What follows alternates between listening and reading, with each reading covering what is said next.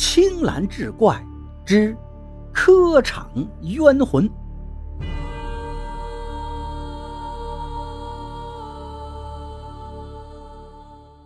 话说清乾隆年间，永平府建安县有一户远近闻名的大财主，家有良田千顷，骡马成群，又在城中开了几处商号，日进斗金，家财万贯。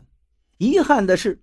他们家里没出过一个做官的，这就使老当家的刘百万感到有些遗憾。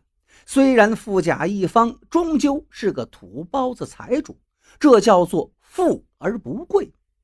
他听说阳宅主财，阴宅主人，要想出一位为官为宦的后代，必须是祖坟的风脉得硬。刘百万就想请一位高深的阴阳先生给他家寻一处上好的风水宝地。经过寻访，在离他家五十里开外有一个柏树庄。柏树庄有一位对风水研究颇为精深的王先生。据说，无论什么样的山川河流，王先生一眼便能看出是盛衰兴亡之地。这位王先生曾经为无数大户人家看过阴宅阳地，在永平府所辖五县之内名望颇高。刘百万便派人把王先生请到家里，待以上宾之礼，一日三餐美酒佳肴。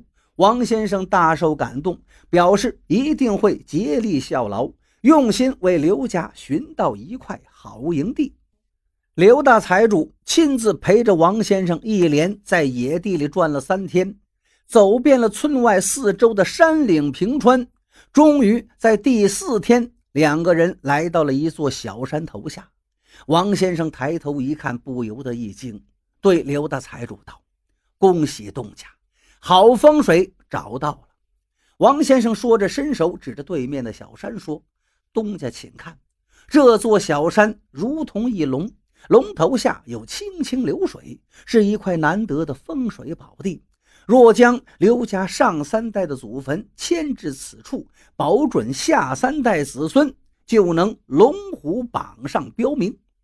刘百万听了惊喜不已，抱拳拱手：“王先生连日来不辞劳苦，总算为我刘家找到了好风水，大恩大德，刘百万没齿难忘。”刘百万按照王先生宅定的吉日，把祖坟迁到了新的营地，又雇人看守日夜，并在墓地四周栽植松柏，以壮风水。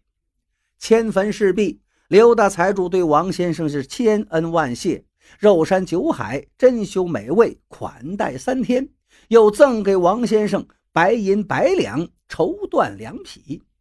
第二天。王先生辞别了刘百万，骑着小黑驴，带着银两绸缎回家。可是万没成想，在半路上一条小山沟里，遇上了拦路劫财的强盗，将王先生杀害，劫走银钱，远遁他乡。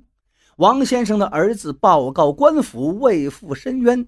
官府派人四处查访，缉拿罪犯，却一直未能发现踪迹。这一桩抢劫杀人案只好是不了了之。刘大财主将祖坟迁到新营地的第二年，儿媳妇生了个男孩，白白胖胖，五官端正，谁见都夸这孩子面带福相，将来必定是大富大贵。刘大财主高兴万分，说不定。新坟地的好风水，出个金榜题名的状元、探花之类的，就会应在这个宝贝孙子身上了。孩子长到七八岁，刘百万便请来一位教书先生教孙子读书。开学之初，刘大财主请先生给孙子取了学名，先生便给这个孩子取名刘天赐。刘天赐果然聪颖过人，读书是过目不忘。而且非常用功，不过几年时间，便熟读四书五经，学得满腹经纶，又写得一手好文章。二十岁考中了秀才，二十三岁中了举人，只待大比之年，蟾宫折桂了。这一年适逢朝中大开科场，刘天赐满怀信心来到京城。开考这天，考场门口悬挂着皇上的圣谕，两边兵勇列队，主考官、监视官各守训位，整个考场是庄严肃穆。